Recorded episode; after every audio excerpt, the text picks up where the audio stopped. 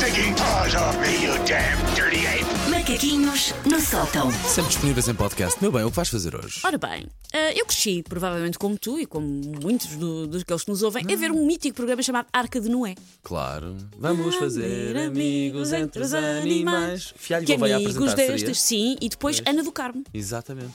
Sim, senhor. Uh, crescemos, portanto, a ver o Arca de Noé, programa que magistralmente nos ensinava, e passo a citar, como eu e o Paulo tão bem cantámos com esta voz de racional, uh, o programa que nos ensinava a fazer amigos entre os animais. Ora, esse show apelava então a que gostássemos e respeitássemos a mais variada fauna, o que é fácil quando estamos a falar de um felpudo panda ou de um cuchi-cuchi golfinho. Mais difícil quando falamos, sei lá, de osgas ou de baratas. Vamos fazer amigos entre as baratas. Não quero. Dispenso. Não quero ir jantar à casa delas. Ora, eu hoje venho apresentar uma perigosa e irritante espécie chamada beata voadora. Beato. Ah, pois há, e pois não, há. pois não há. estou a falar de pessoas que passam o dia Não, não. na igreja a colar mupis das jornadas da juventude e que depois vão para casa montadas numa vassoura ou numa mopa. Não são essas beatas voadoras. Estou a falar das beatas de cigarro que voam, Sim, sim. livres e descomprometidas, num espaço que é de todos. Por isso vamos agora ao nosso momento National Geographic.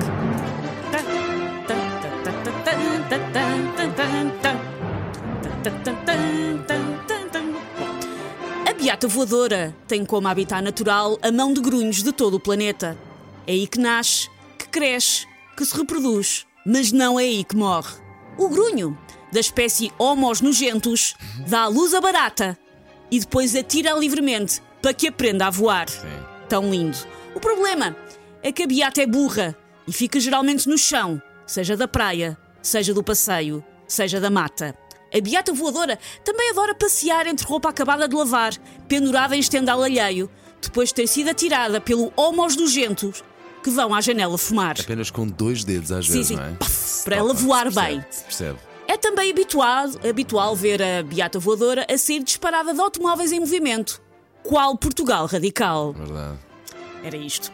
Eu sei que lutamos sempre para preservar os bichinhos, às vezes até, ah, a consignação do IRS é para salvar as rãs do sado. Eu sei, nós lutamos para salvar os bichinhos. Mas aqui, se calhar, no caso da beata voadora. Ah, peraí, tu já terminaste. Já, então já. se calhar posso tirar, ok, posso tirar. ok, Está bem. Ah, no caso da, da beata voadora, eu penso que podemos simplesmente combinar entre todos condená-la à, extinção. Sim. Já extinguimos bichos tão lindos. Podemos extinguir este bicho que não interessa a ninguém. Eu acho que a médio prazo pode ser que aconteça.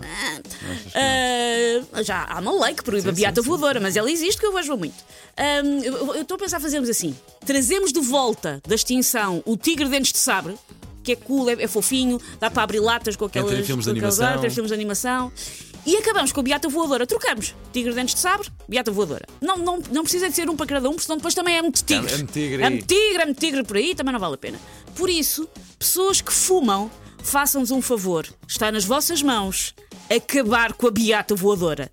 Trinca- Tranquem-na no cinzeiro, que é o seu habitat natural e é onde ela é feliz. Muito bem, Susana Romana.